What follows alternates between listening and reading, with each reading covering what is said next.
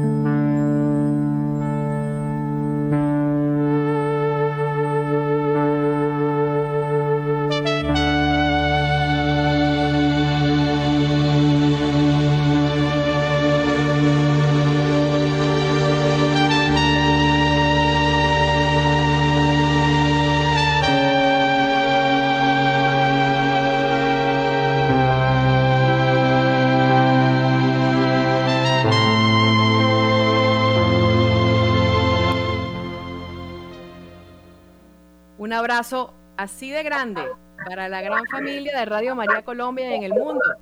Y una vez más queremos darles la más cordial bienvenida a un nuevo episodio del programa En la Puerta de Al lado.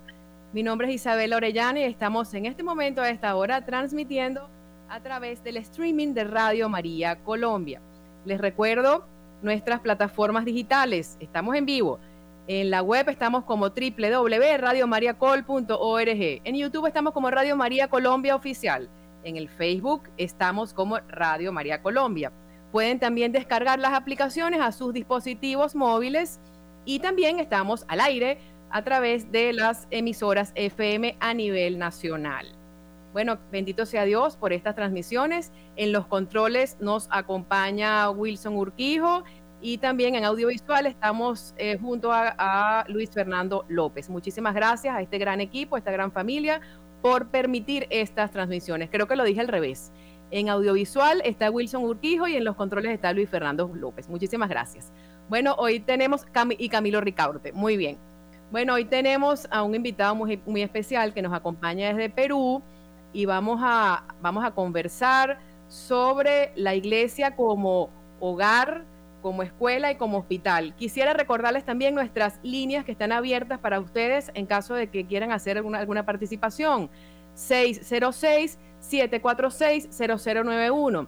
319-765-0646 y tenemos una línea gratuita a nivel nacional 018-000 18 169 extensión 1. Aquí me están indicando también, vamos a ver, ya se me fue el, mensaje de WhatsApp, bueno, que me mandaron por acá, pero después entonces les repito la, otra línea que me pasaron. 601-746-0091. Muchísimas gracias, Camilo. Bueno, esta es la ventaja de trabajar en equipo como comunidad. Sobre eso vamos a hablar, porque la iglesia es una gran comunidad. Y nos acompañan a un clic de distancia el padre Andrés Echevarria. Permítanme presentarlo primero y después le damos el pase. Él es sacerdote del Opus Dei, así que vamos a encomendar a este programa a San José María Escriba de Balaguer. Eh, doctor en Teología Moral, licenciado en Derecho y en Educación, es capellán en, el colegio, en un colegio en Perú, docente en la Universidad de Piura y además tiene un libro publicado que lo pueden encontrar en Amazon, sobre eso vamos a hablar también, que se llama Yo y Dios, el burro por delante. Creo que esto está hecho con la finalidad de fomentar esa amistad con Dios, esa amistad que le da sentido a nuestras vidas. Bienvenido, Padre. Un inmenso placer tenerlo en nuestro programa. Muchísimas gracias en nombre de la gran familia de Radio María Colombia. No lo escuchamos, Padre. Ahora sí. ¿No lo escuchan? ¿No me escuchan ahora? Sí. ¿Mejor? Estamos al aire, sí, ya lo escuchamos. Sí, un saludo, un saludo para ti, Isabela, para, para todas las personas que nos escuchan de Colombia, una bendición especial para todos los oyentes de Radio María. Muy bien, vamos a iniciar este programa, Padre, con una breve oración. Eh, inicie usted, por favor, le cedo el paso. Muy bien. En nombre del Padre, del Hijo y del Espíritu Santo. Amén. Por la intercesión de la Bienaventurada Virgen María, que todos los oyentes tengan hoy una bendición especial, que Dios esté siempre en sus corazones y sus ángeles nos acompañen y nos protejan en todos los pasos de nuestra vida. Amén. En nombre del Padre, del Hijo y del Espíritu Santo. Amén, que así sea. Bueno, me emociona mucho este encuentro, Padre, en primer lugar, porque usted es sacerdote del Opus Dei. He aprendido muchísimo eh, sobre la espiritualidad que nos enseña San José María Escribá, de santificación en la vida ordinaria, ahí donde hacemos vida. Y en segundo lugar, porque, bueno, tenemos unos lazos afectuosos muy importantes con Perú. Pero bueno, ese es el tema ahora. Y de verdad que mientras preparaba este conversatorio junto a usted, eh, permíteme hacer una breve introducción y después comenzamos nuestro conversatorio yo evocaba las primeras comunidades cristianas, padre. Esas comunidades que se reunían asiduamente para escuchar a los apóstoles, esas comunidades que se reunían eh, en armonía y ocurrían milagros. Y me viene a la mente ese pasaje del Evangelio que nos regala nuestro amigo Santiago en Santiago 5, donde se habla de que, vamos a, vamos a especificar específicamente eh, los enfermos, creo que todos estamos enfermos de algo pero ahí se nos, se nos enseña a acudir al presbítero, ¿no? Eh, y bueno, eso nos lo dice el apóstol Santiago. Y el presbítero pues entonces orará por el enfermo y pues eh, esa sanación pues si es voluntad de Dios ocurrirá en comunidad. Esto nos expresa el sentido comunitario de la iglesia, porque cuando Dios interviene pues eh, lo hace abriéndonos las puertas, ¿verdad? Desde nuestras comunidades para sentirnos en un hogar. También cuando Dios interviene como Él quiere, nos enseña. ¿Qué nos enseña? Su plan de salvación y nos sana. Sobre eso vamos a hablar. ¿Cómo, cómo usted vive, eh, inspirado en esta cita bíblica, Padre, eh, que la mencionamos con anterioridad, e inspirado en ese mensaje que Dios nos trae? ¿Cómo usted vive eh, esa experiencia comunitaria de Dios? Y después vamos a conversar sobre ese libro, porque ese título es muy interesante, de verdad que nos atrae. Adelante, Padre.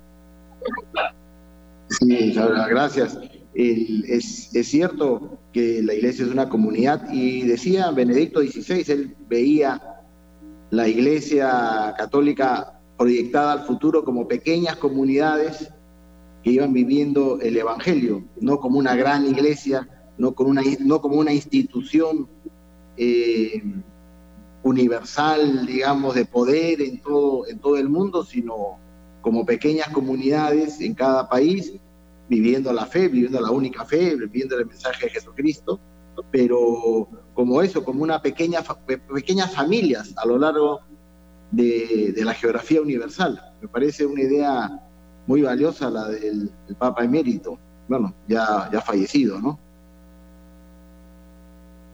Y después, sobre tu pregunta, Isabela, el, eh, contacto con los enfermos eh, es diario, en el caso de los sacerdotes, y especialmente recuerdo la época del COVID. Ya uno, han pasado unos años y uno parece como que se ha olvidado, ¿no? De esa, de esa pandemia, pero fue todo un reto para los sacerdotes entrar a las, a las, a las salas de cuidados intensivos, ver a los enfermos, atenderlos, estaban pues al borde de, la muerte, uno mismo arriesgando un poquito la vida, y, fue todo un reto, pero bueno, es, es lo que Jesús hubiera hecho y es lo que los sacerdotes tenemos que hacer, ¿no? Hacer presente a Jesucristo en esta vida. Muy bien, padre. En este camino es muy importante tener la doctrina, por eso eh, los invito también a, empaparse de esa espiritualidad que nos regala San José María Escriba. Tenemos grandes amigos y amigas en el cielo. Y, esta doctrina es importante en todos estos procesos porque nada está eh, lejos de lo que nos ha dejado Jesús en el Evangelio y también lo que está escrito en el Antiguo Testamento como inspiración divina a lo que venía, ¿ya? Pero en este proceso de sanidad, Padre, Jesús nos sigue hablando. Yo siento que es un momento en el que necesitamos evocar esas comunidades cristianas y volver a ese sentido comunitario para hacer verdaderamente de nuestra iglesia un hogar una escuela y un hospital, donde vayamos a aprender, aprender qué, lo que Dios nos dejó, aprender unos de otros, donde vayamos a ser sanados, porque todos vamos, buscando sanidad, donde vayamos a ser liberados también. Y en este sentido, pues verlo a usted y ver, a todos los sacerdotes como representantes de Cristo en la tierra, eh, sin ánimos de ser clericalista en este momento, pero sí entender que tienen una misión importante y nosotros los laicos vamos acompañando también esos procesos. Así que eso es muy interesante. Yo quiero hacerle una pregunta, porque estos programas cursan también de una manera muy testimonial. Y por eso, bueno, vamos uniéndonos y vamos aprendiendo unos de otros, ¿no? Pero yo le quiero contar brevemente, y me voy a salir un poco del guion, el Espíritu Santo revolotea en estos programas. Una, una experiencia que tuve estando en Perú, voy a tratar de ser muy breve. Era un 31 de diciembre, estaba con mis hijas chiquitas, estábamos en un lugar de playa, mi hija menor tenía meses y de repente empecé a sentir un malestar muy grande, pero muy grande. Imagínese usted en la celebración, bueno, estábamos el 31 de diciembre, algo familiar con unos amigos, fue tanto el malestar que me tuve que ir a acostar. Bueno, y obviamente más allá de la parte de la, de la, bueno, me sentí intimidada, ¿no? Porque estaba como que echando a perder todo eso. El día siguiente me desperté y mi esposo me dijo, bueno, Isabel, vamos a la emergencia. Y yo le dije, no, llévame donde un sacerdote ya. No sé por qué me, mi alma sintió que tenía que ir primero donde un sacerdote. Está bien, si estás enfermo, ve al médico, pero yo sentí esa necesidad. Y en esa comunidad donde estábamos, ese lugar de playa, había una, justamente en la residencia del sacerdote, había una, pequeña iglesia eh, con una capilla muy bonita, y entonces nos recibió el sacerdote el primero de enero, y el sacerdote me impuso las manos, algo que nunca olvidaré. Me impuso las manos y me sentí mejor, y no hubo necesidad de más nada. Dios lo quiso así. ¿Esas cosas siguen pasando, Padre, sí o no? ¿Y cómo lo llevamos a doctrina? Mira, tu experiencia me, me, trae, me trae el recuerdo. Recuerdo una señora que me, me abordó después saliendo de una, de una misa, eh, ya en la puerta de la calle, la señora entraba a la iglesia a rezar, se encuentra con un sacerdote, en este caso era mi, mi persona, muy desesperada, me dice que su esposo se está, está con cáncer, que está muriéndose, está grave, aunque no, no en las últimas, y me dice que, quisiera invitarme a, su casa, pero me, me advierte, mi esposo se declara ateo, me dice ella. Yo le dije, bueno, no hay problema, yo voy. Entonces fui, fui pues con mi kit de emoción de enfermos, etcétera. Me recibe el señor en la sala, podía hablar, muy lúcido. Me, yo le digo, que vengo a conversar, si él acepta pues, conversar con un sacerdote. Él me dice, no tengo problemas de, hablar con un sacerdote, pero eso sí, yo soy agnóstico, me dijo. No, me, corrigió, no soy ateo, soy agnóstico, pero si quiere padre, conversemos. Bueno, te cuento brevemente, función de enfermos, conversamos y fueron tres meses de visitarlo todas las semanas para conversar. Mira, para que veas un poquito el carácter de este, de este señor, de este enfermo, sus hijos no le decían papá. Nunca le pudieron decir papá o padre. Le decían ingeniero. Era tan distante, tan duro, que, que, sus hijos mismos no tenían la confianza para tratarlos, para tratarlo como papá, para tratarlo de tú.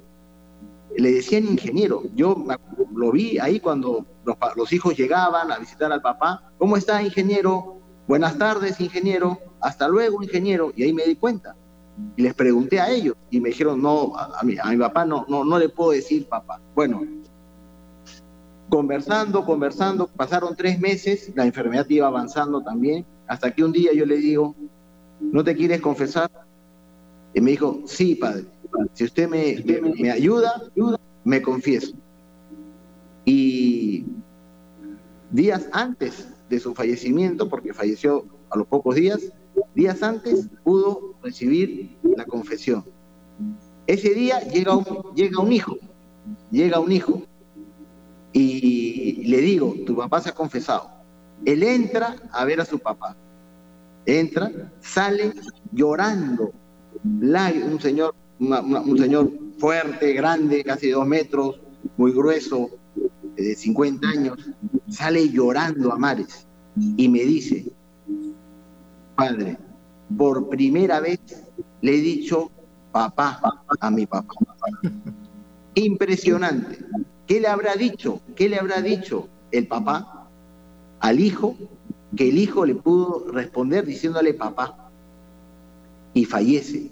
Cuando, cuando yo le cuento a la esposa, me dice la esposa, padre, mi, mi esposo, mi esposo, desde que nos casamos, no ha pisado una iglesia, me dice.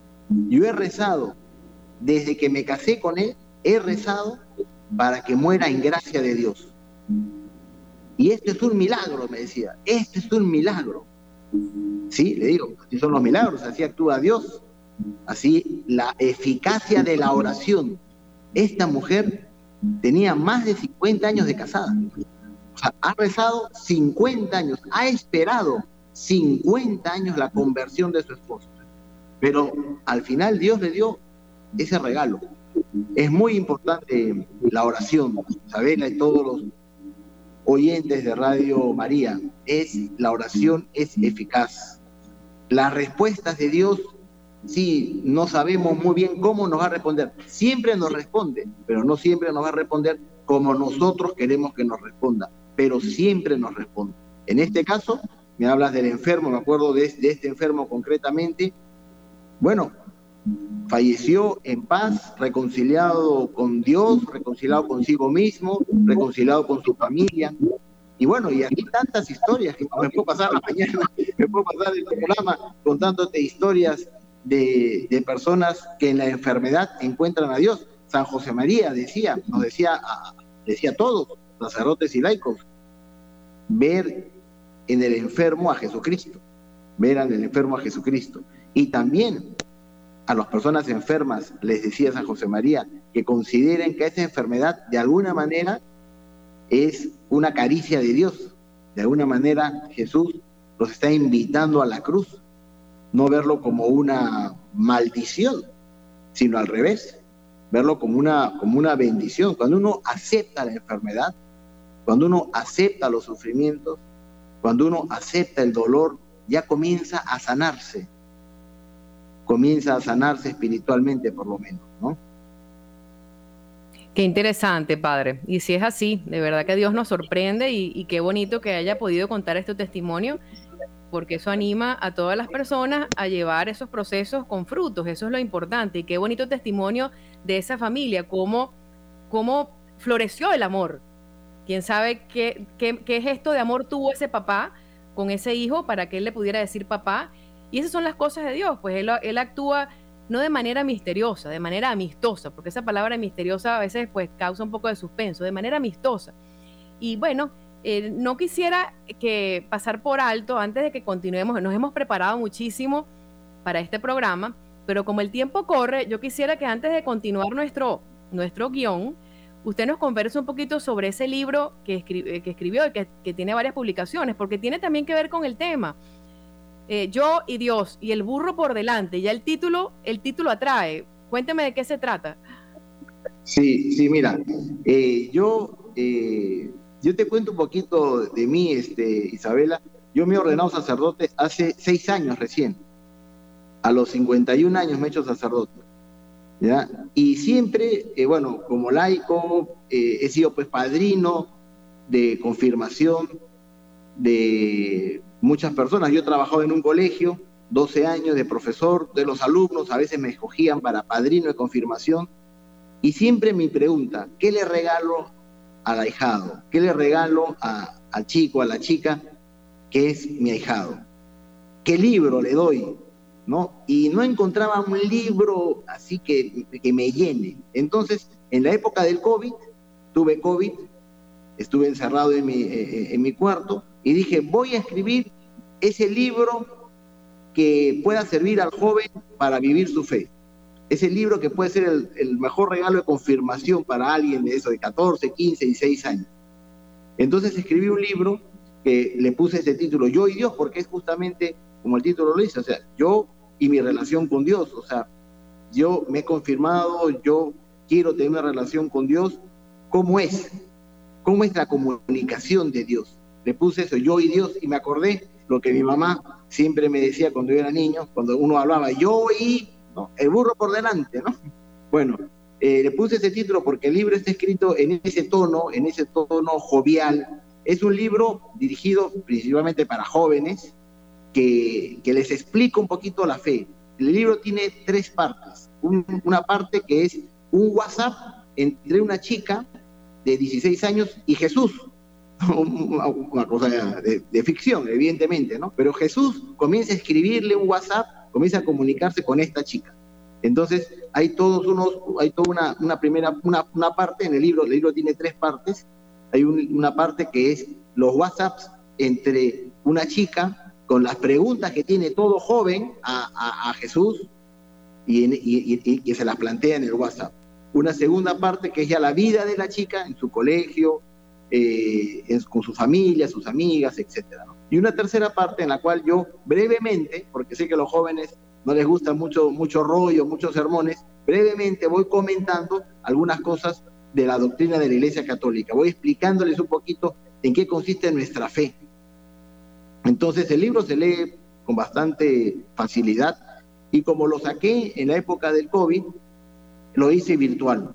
El libro se consigue virtualmente, no, no, no está impreso, pues bueno, era, el año 2020, bueno, no, no, estaba todo cerrado, el mundo estaba cerrado por, por la pandemia, ¿no? Entonces eh, saqué el libro y se vende en las plataformas virtuales y como digo, es un libro que quiere explicarle al joven y a toda persona que tiene espíritu joven en un, en un lenguaje muy coloquial, eh, muy para muy elemental, pero a la vez creo que con profundidad, un poquito cómo es esa relación con Dios, qué, Dios, qué quiere Dios de mí, eh, cuál es el camino que me ofrece, el camino de felicidad que me ofrece, comento las bienaventuranzas, en fin, eh, es, ya que me preguntas, te agradezco la pregunta, es, un libro que, que ha tenido muy buena repercusión, muy, buen, muy buenos comentarios, muy buena repercusión. Varios alumnos, varios alumnos me han escrito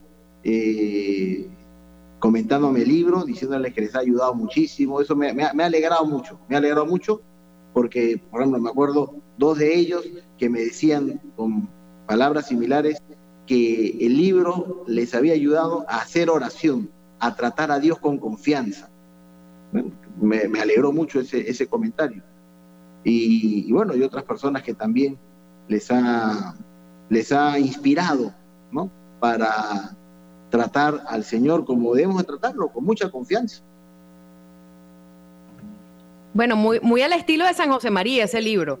Qué bien. ¿Tiene ahí el libro en su mano para que lo muestre brevemente? Lo estoy siendo muy atrevida. No, no, no, es que es virtual.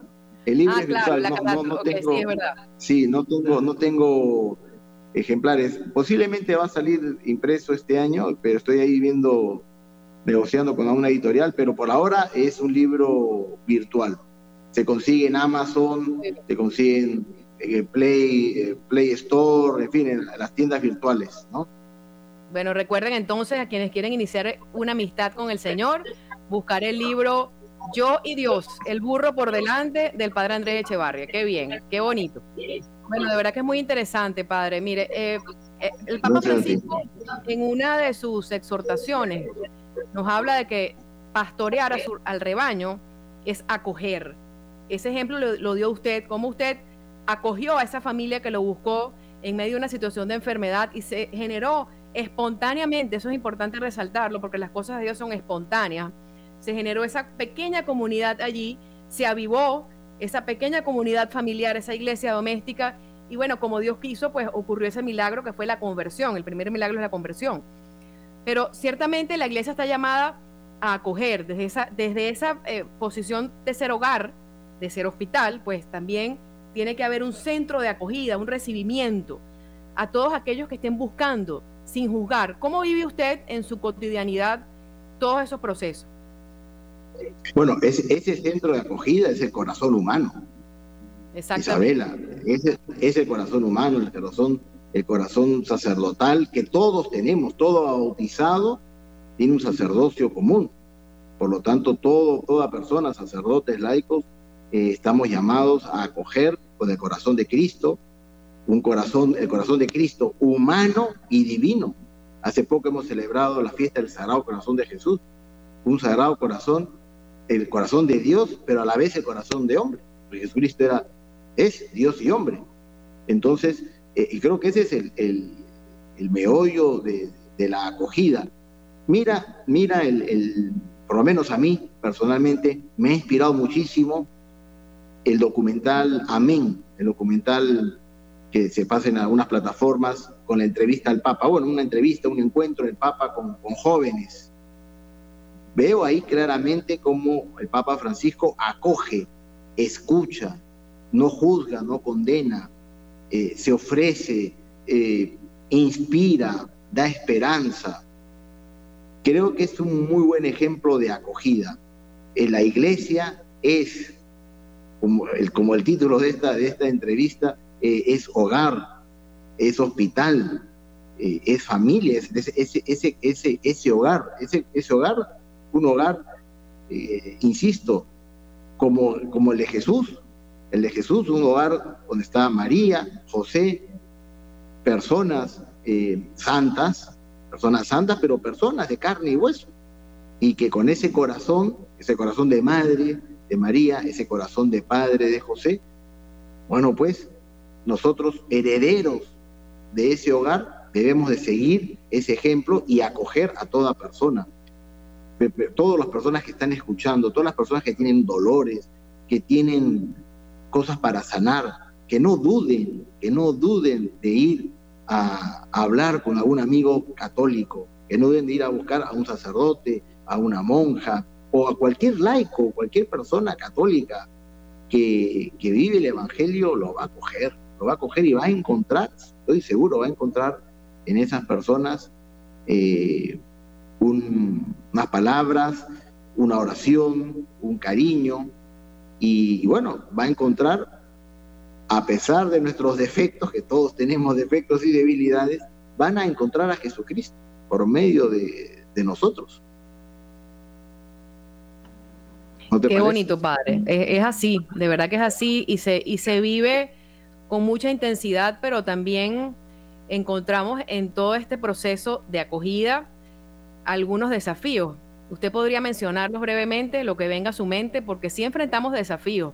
Yo con frecuencia en nuestra, en mi, en mi comunidad, en mis círculos sociales, pues nos encontramos también con situaciones. Uno mismo también las ha vivido, incluso en, el seno de nuestras propias familias.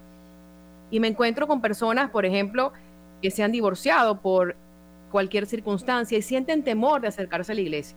Por lo tanto, ese mensaje que usted acaba de dar, ese mensaje es un mensaje de misericordia, es el mensaje de Cristo. Vengan, vengan, vengan, vengan, porque a veces hay temor de ser juzgados, ¿no? Y entonces en la iglesia a veces eh, y, podemos caer en ese error de creernos perfectos y no se trata de eso. Se trata de ser misericordiosos. ¿Cómo vivir en este tiempo la misericordia de Dios, Padre? Usted como sacerdote. Sí, sí, eh, lo, que has, lo que has dicho es eh, totalmente cierto. Y bueno, ¿qué, ¿qué, somos los cristianos? Los cristianos somos seguidores de Cristo. Tratamos de hacer presente a Cristo en el mundo, en este mundo, en este siglo XXI, en este mundo tan diverso. Ahora, cada vez con mayor diversidad, cada vez con más problemas, la gente está cada vez más herida por distintos factores económicos, sociales, familiares. Los núcleos familiares lamentablemente se han roto en muchísimos casos.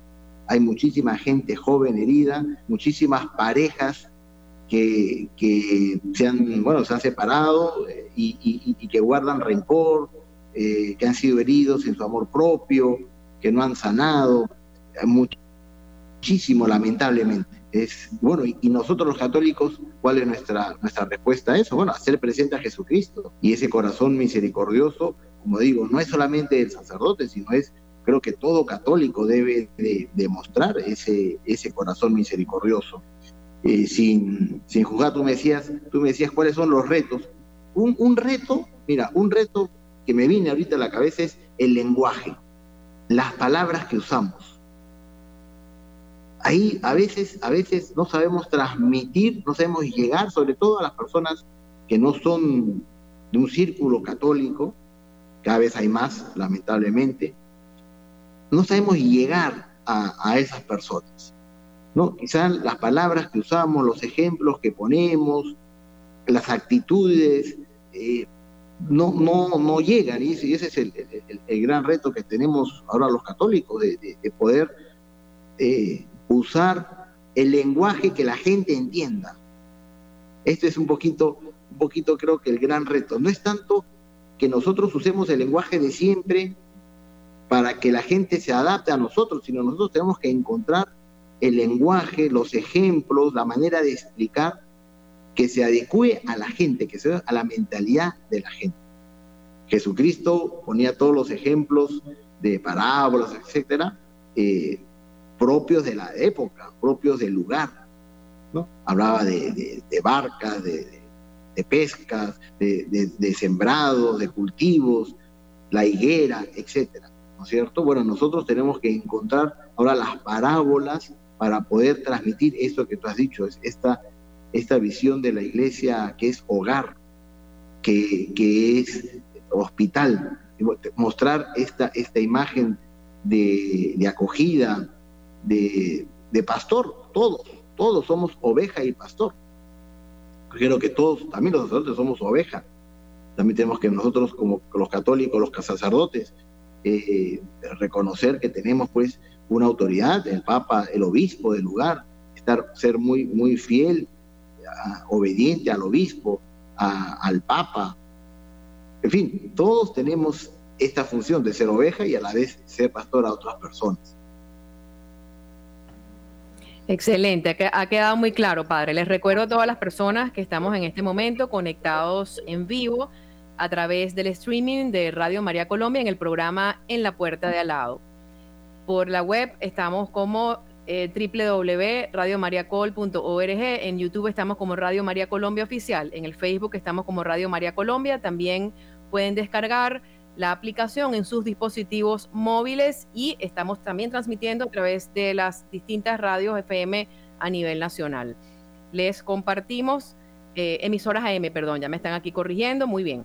Les compartimos los, nuestros teléfonos eh, para, contactarnos en vivo, 601-746-0091, 319-765-0646 y tenemos una línea gratuita a nivel nacional 018000 180169 extensión 1. Por allí pueden comentarnos y bueno, enviamos también un, saludo muy cariñoso a todas las personas que están escribiendo por el Facebook. Eh, oportunamente les podemos responder. Bueno, todo esto es muy interesante, Padre.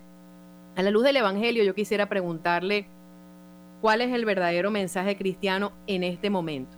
¿Y por qué le pregunto esto? Porque usted habló, eh, comenzamos este conversatorio hablando de una intervención divina. Usted contó su testimonio, yo conté mi parte el mío, algo que nació naturalmente. Esa intervención divina pues tuvo un efecto, un efecto de conversión, hay una búsqueda, el alma siempre busca y lo importante es enseñarle a la gente que tiene que buscar dónde es, dónde es. Si somos católicos bautizados, tenemos que ir entonces a nuestra iglesia, vivir, tener una vida sacramental, buscar a nuestros sacerdotes y ellos nos, nos encaminarán por el camino correcto según sea voluntad de Dios también, ¿no? Dios responde según sea su voluntad. Pero es importante tener esto claro porque en este momento el mundo da muchos mensajes, mensajes de falsa felicidad, mensajes también de, de prácticas paganas que no tienen nada que ver con la doctrina de la iglesia. También dentro de la misma iglesia vemos pues algunos fanatismos, revelaciones y bueno, esas revelaciones privadas hay que llevarlas con mucha cautela, Dios nos habla, pero todo siempre tiene que estar dentro del magisterio de la iglesia. En este momento, Padre, en este momento en donde estamos llamados, la iglesia está llamada a ser hogar, escuela y hospital, según su experiencia, según su vivencia. ¿Cuál es el, centro del mensaje cristiano? ¿Cuál es el, ¿Cuál es el verdadero mensaje cristiano? Sí, bueno, el, mensaje, el mensaje de Jesucristo tiene una, primero, una gran actualidad. Es sorprendente, Isabela, es sorprendente. Eh, el Evangelio, las palabras de Jesucristo, hoy, hoy por hoy, es justamente lo que el mundo necesita. Uno, podría pensar, bueno, el, el, mensaje de Jesucristo ya quedó un poco eh, relegado, quedó, quedó, un poco antiguo, ahora el mundo necesita escuchar otras cosas, pero no. O sea, el mensaje, el mensaje del Señor, bueno, es un mensaje, no es, no el mensaje de un gran sabio, no es el mensaje de un gran profeta, de una persona que ha estudiado muchísimo, un filósofo, una persona que habla lenguas, que ha viajado por el mundo, es el mensaje de Dios. O sea, por algo, por algo, ¿no? Por algo tiene esa actualidad, ¿no? Y, y, no solamente una actualidad social, sino personal. Una actualidad personal. O sea, yo creo que si, si, si nosotros leemos el Evangelio, yo recomiendo a todas las personas que lean el Evangelio, que conozcan el mensaje de Jesucristo. Ese mensaje, por un lado, un mensaje de amor, un mensaje de amor, no de condena, eh, no de juicios, no de reclamos, sino al revés, un mensaje de amor que trae paz.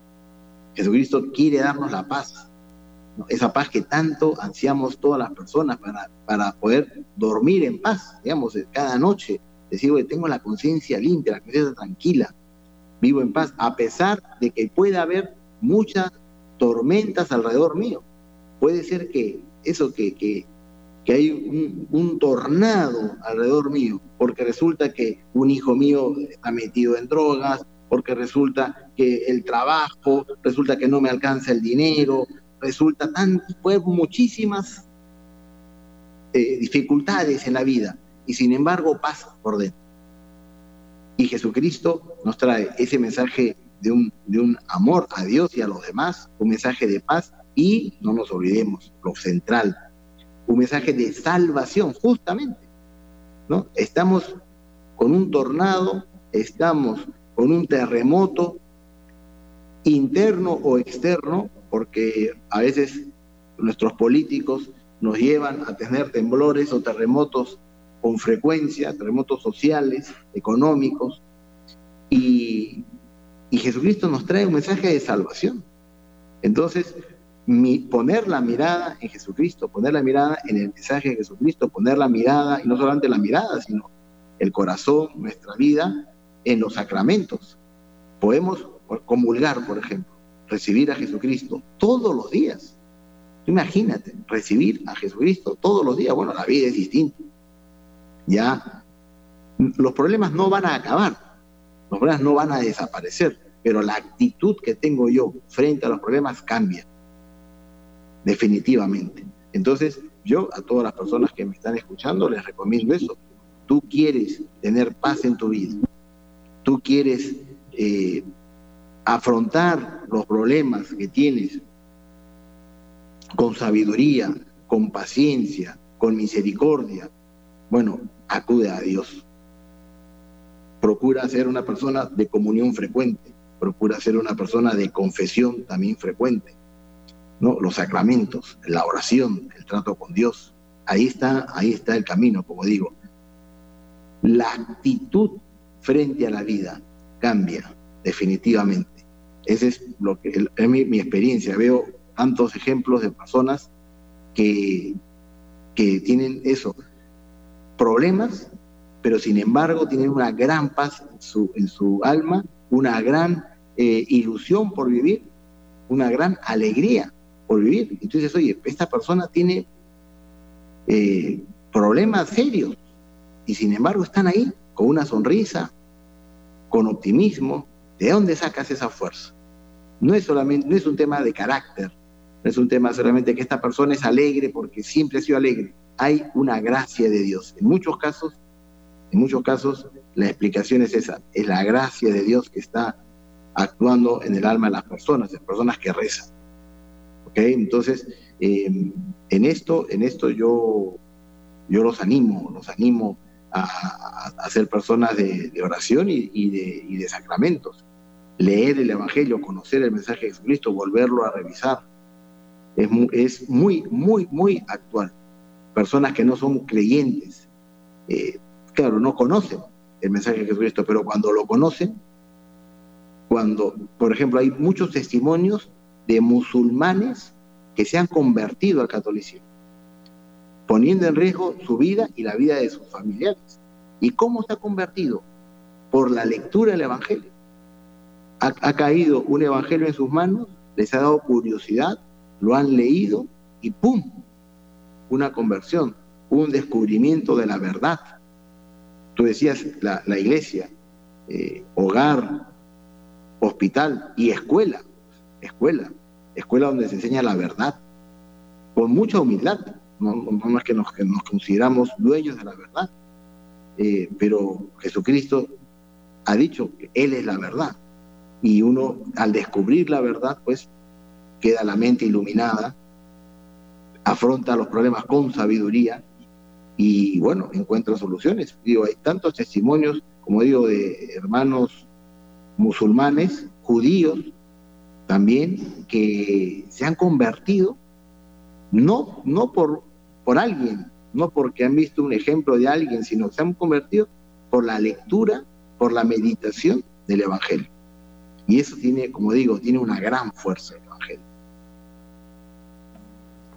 Muy bien, bueno, pudiera añadir brevemente que para llegar a, esa profundización del Evangelio, para hacerlo parte de nuestras vidas, ayuda mucho también conocer la vida de nuestros santos y beatos. Y la iglesia está haciendo un esfuerzo inmenso y muy documentado por llevar adelante esas causas de santidad, dar a conocer esas vidas, con la única finalidad de animar a su pueblo fiel a vivir el Evangelio en medio de nuestros contextos sociales, en medio de nuestros contextos políticos, culturales y también familiares. Y es así, eh, a través de esa profundización y a través de la actualización del mensaje que Cristo nos deja, pues vamos a poder enfrentar las dificultades de una manera heroica, pero no con la heroicidad del mundo, sino con heroicidad cristiana. Ahí está la diferencia. Y un mensaje también que debe llegar, Padre, a las familias, sobre todo a los papás y a las mamás, que son responsables de la salud espiritual, y no solamente salud física, sino de la salud espiritual de sus hijos. Y eso es muy importante, porque papá y mamá son ejemplos. Y entonces, en este sentido, pues las iglesias domésticas como hogares, pues vamos también cultivando ese evangelio, viviéndolo y siguiendo adelante en medio de todas las dificultades, porque ya el hecho de formar parte de este mundo requiere pues de esa fortaleza para enfrentar las dificultades. Entonces, hoy, hoy en día, Padre, vemos con frecuencia que se puede caer en algo que se llama la mundanidad espiritual, en donde, bueno, seguimos un rito o seguimos una costumbre y, no entendemos que estamos acudiendo asiduamente a misa o, bueno, las personas que, que van solamente los domingos, por ejemplo, van como un acto social. ¿De qué manera? También lo encuentro como un desafío, Padre. Se puede avivar esa realidad, porque le voy a decir una cosa, nadie se va a convertir porque demos un discurso aquí, una clase magistral. Eso es una gracia. Usted acaba de nombrar a los musulmanes. Bueno, el, el mayordomo de Carlos, del beato Carlos Acutis, entiendo que era musulmán, Rayer y él se convirtió solamente viendo a Carlos. Carlos no le, no le dio una clase, Carlos simplemente vivía y él lo veía. Y al final ese señor se bautizó, se confirmó y ellos es un gran predicador. Entonces nosotros, asumiendo el Evangelio desde nuestro interior, damos ejemplo a los demás sin darnos cuenta, sin dar una clase magistral, sin, sin, sin ser súper importantes. Es muy importante tener la doctrina, pero también hay que vivirla. Entonces, en este camino, cuando no se sabe nada, a lo mejor se puede caer en esa mundanidad espiritual, pero también sabiendo mucho, se puede caer en esa mundanidad espiritual. ¿Cómo llegar a ese equilibrio, padre? Todavía tenemos unos minutos. Sí, sí, Isabela, eh, al escucharte se me vino la, a la memoria ese punto de camino, ese libro de San José María, que dice, estas crisis mundiales son crisis de santos. Y estamos en una crisis mundial, una crisis en la familia, una crisis en la política, una crisis en la economía, una crisis social, por todas partes. La, palabra crisis ahora es eh, mencionada en todos los ambientes. Y, es una exigencia, por lo tanto, la respuesta, la respuesta que, que, creo que los cristianos podemos darle al mundo es la santidad, la santidad de vida, que no es una perfección, no hay que entender la santidad como una una persona perfecta, una persona que no tiene debilidades, sino la santidad es ese esfuerzo, esa lucha por amor para ir mejorando, para ir luchando contra esas debilidades, contra esos defectos que uno tiene, pero luchar con alegría, con optimismo, confiando en Dios. Pero hay una crisis de santidad. Se opone a la santidad la mundanidad, se opone a la santidad el materialismo, definitivamente definitivamente. Justo el otro día hablando con una pareja de jóvenes casados, jóvenes casados, les dije esto, ¿no? Del materialismo, tengan cuidado. Y, eh, él me dice, tienes razón, me dijo, tienes razón, Andrés, bueno, tratamos de, somos amigos, em, tienes razón, Andrés, me decía, mira, yo tengo, tengo, se viene el verano, aquí en el Perú, se viene el verano y, y estoy por comprarme unas sandalias para el verano, pero tengo ya dos. Y me decía, no sé, o sea, me generé la, me generé la necesidad de comprarme unas sandalias, unas terceras sandalias que no necesito simplemente por estar a la moda, simplemente por lucir, simplemente por, por apariencia. Bueno, me decía este, este amigo, ¿no? Eh, bueno, le hacía ver y él reconocía, reconocía que el materialismo lo lleva a, vivir de las apariencias, a estar gastando, gastando, gastando lo que no se tiene y, de alguna manera olvidándose de Dios, de una, de una manera dándole la espalda a lo espiritual. Entonces, tenemos un, uno de los enemigos actuales es esa mundanidad, ¿no? El mundo te, te, gana. Ahorita, por ejemplo, las redes sociales las redes sociales en los jóvenes, jóvenes y adultos, ¿no? Pero en los jóvenes causan estragos. O sea, pasas de ser una persona eh, con miles de seguidores a, que te hacen un bullying cibernético, tecnológico, y te deprimes, ¿no? O, personas que reciben un comentario negativo, burlón, y uff, ¿no? Se, vienen abajo hay mucha debilidad en ese sentido, y digo, y las redes sociales, la tecnología, que es buenísima, yo uso las redes sociales, nos hemos conocido justamente contigo Isabela por las redes sociales, por el Instagram, ¿no?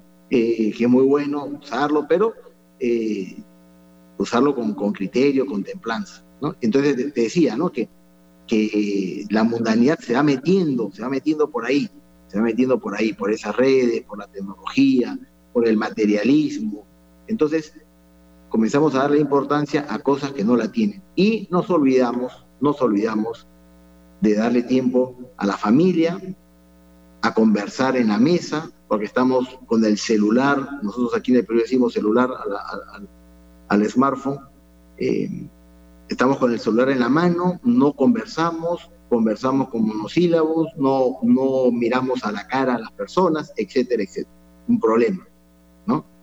Creo, creo que ahí tenemos que estar atentos para evitar esa mundanidad.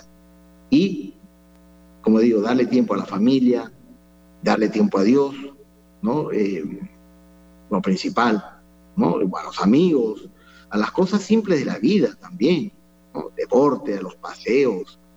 Vamos a vivir, a, vivir eh, mirando, mirando el mundo, no, mirando una pantalla de celular. Excelente, padre. Y todo con mucho discernimiento.